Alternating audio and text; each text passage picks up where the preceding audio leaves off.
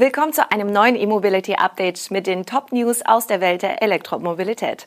Heute ist Donnerstag, der 8. Dezember und das sind unsere Themen. Volvo bestätigt EX30 und holt Tesla Manager. BMW preist neuen Basis i4 ein. VW investiert in Wolfsburg. Mercedes eröffnet ersten Elektro-Showroom und Mainova nimmt eigene HPC in Betrieb. Volvo-Chef Jim Rowan hat gegenüber Journalisten Pläne für ein neues Einstiegsmodell bestätigt. Das kleine vollelektrische SUV wird wie vermutet EX30 heißen und soll bereits im kommenden Jahr an den Start gehen. Gebaut wird der EX30 in China, da er auch auf einer Plattform der Konzernmutter Geely basiert. Einen ganz guten Ausblick auf die technischen Daten eines Fahrzeugs in dieser Größenklasse gibt der neue Smart. Mit 4,27 Metern passt der Smart One gut in den vermuteten Bereich unterhalb des Volvo C40. Der E-Antrieb leistet 200 kW, die 66 Kilowattstunden große Batterie sorgt für bis zu 440 Kilometer WLTP-Reichweite. Ob auch der Basispreis des Smart Hashtag One von 41.490 Euro ein Indikator für das Volvo-Modell ist, bleibt freilich offen. Wie Jim Rowan vor den Journalisten angab, soll der EX30 eine wesentliche Rolle bei der Wachstumsstrategie von Volvo spielen. Bis 2025 soll der Absatz auf 1,2 Millionen Einheiten steigen. Im Vorjahr konnte Volvo weltweit etwa 700.000 Fahrzeuge absetzen. Es wäre also ein Wachstum um 70 Prozent in vier Jahren. Ein solches Volumenwachstum kann natürlich vor allem mit günstigeren Modellen erzielt werden. Da die Volvo-eigenen Werke in Europa bereits gut ausgelastet sind und die SEA ohnehin eine chinesische Entwicklung ist, soll der EX30 mit den Kapazitäten in China schnell in den geforderten Stückzahlen gebaut werden können. Denn Volvo geht davon aus, dass der EX30 innerhalb weniger Jahre das meistverkaufte Modell der Marke wird. Daneben hat sich Volvo übrigens einen neuen Entwicklungschef geholt. Anders Bell wird ab dem 16. Dezember die Forschung und Entwicklung leiten. Er verfügt über fast 25 Jahre Erfahrung in der Automobilbranche. Neben seiner jahrelangen Tätigkeit für Volvo arbeitete er zuletzt sechs Jahre für Tesla. Zurück bei Volvo wird sich Bell federführend um wichtige Zukunftsfelder wie Core Computing, Elektrifizierung, Konnektivität und autonomes Fahren kümmern, wie der Hersteller mitteilt. Bell wird aber nicht Vorstandsmitglied, sondern Mitglied des Group Management Teams. Bei Tesla war Bell als Head of Vehicle Engineering für die Entwicklung bzw. Anpassung der europäischen Fahrzeugversionen von Tesla zuständig.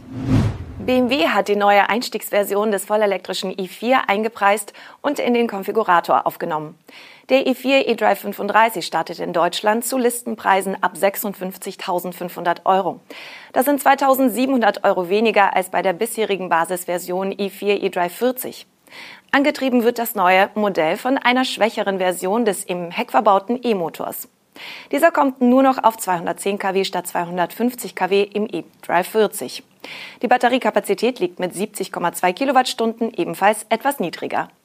Die WLTP-Reichweite für den neuen Basis i4 gibt BMW je nach Ausstattung mit 406 bis 483 Kilometern an. Mit der kleineren Batterie sinkt auch die maximale DC-Ladeleistung etwas, konkret von 205 auf bis zu 180 kW. Bei der Ladedauer von 10 auf 80 Prozent benötigt der i4 eDrive 35 mit 32 Minuten in der Werksangabe sogar eine Minute länger als der eDrive 40 mit der größeren Batterie. Dafür das AC-Laden ebenfalls ein 11 kW Onboard-Charger verbaut ist, ist die Batterie beim Basismodell natürlich schneller voll. Ein kompletter Ladevorgang dauert glatte sieben Stunden. Die größten Änderungen betreffen tatsächlich Reichweite und Preis. Bei der Zuladung, dem Kofferraum und der Anhängelast müssen Kunden keine Abstriche machen. Volkswagen investiert bis Anfang 2025 rund 460 Millionen Euro in die Transformation seines Stammwerks in Wolfsburg. Das Geld fließt vor allem in die Vorbereitungen für die kürzlich bestätigte Produktion des neuen ID3, aber auch ein mögliches Kompakt-SUV namens ID3X. Das kompakte Elektroauto läuft ab 2023 in Wolfsburg vom Band. Zunächst bekanntlich in Teilfertigung mit Teilen aus Zwickau. Ab 2024 ist die Vollfertigung vorgesehen. VW bestätigt nun den Zeitplan, dass bis Ende 2025 der Hochlauf abgeschlossen sein soll.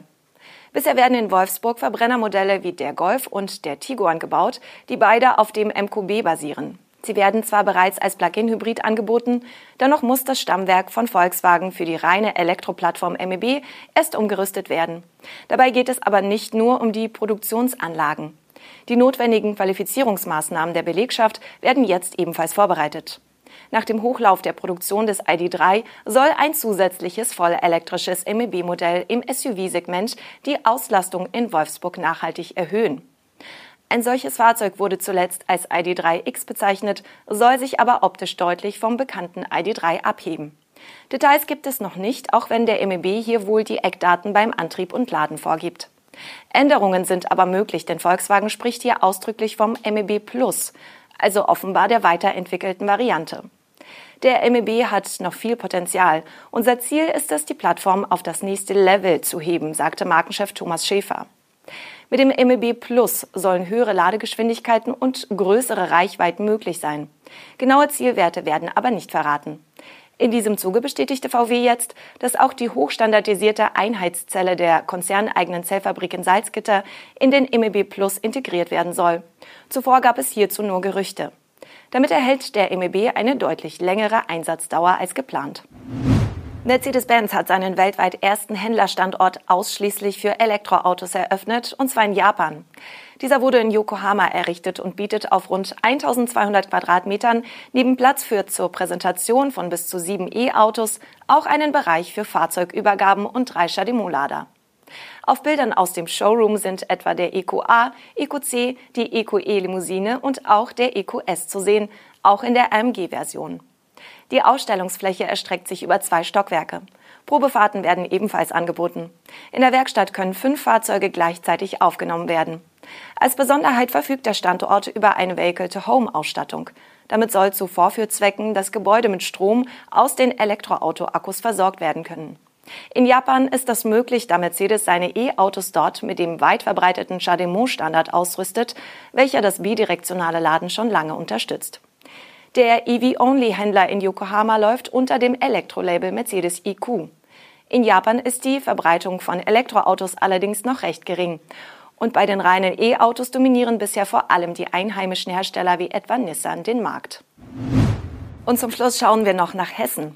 Der Energieversorger Mainova hat seine ersten öffentlichen Schnellladesäulen in Frankfurt am Main in Betrieb genommen.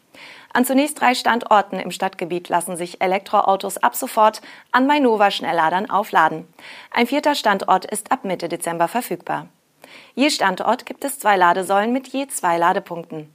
Dabei handelt es sich um Appetronic Hypercharger. Deren Ladepunkte bieten bis zu 300 kW Leistung. Sind beide Ladepunkte belegt, wird die verfügbare Leistung aufgeteilt. Laut Mainova sind die vier Standorte über das Stadtgebiet verteilt. Neben der Heerstraße in Braunheim finden sich weitere Mainova Schnelllader in der Karlbacher Heinrich-Lanz-Allee, am Rebstockbad in Bockenheim und am Südfriedhof in Sachsenhausen. Geladen wird über die App Tank E für 54 Cent je Kilowattstunde, per Kreditkarte für 61 Cent oder über die Roaming-Anbieter. Das war unser E-Mobility Update am heutigen Donnerstag mit den spannendsten Nachrichten aus der Welt der Elektromobilität. Wir wünschen Ihnen noch einen schönen Tag und melden uns morgen wieder. Tschüss.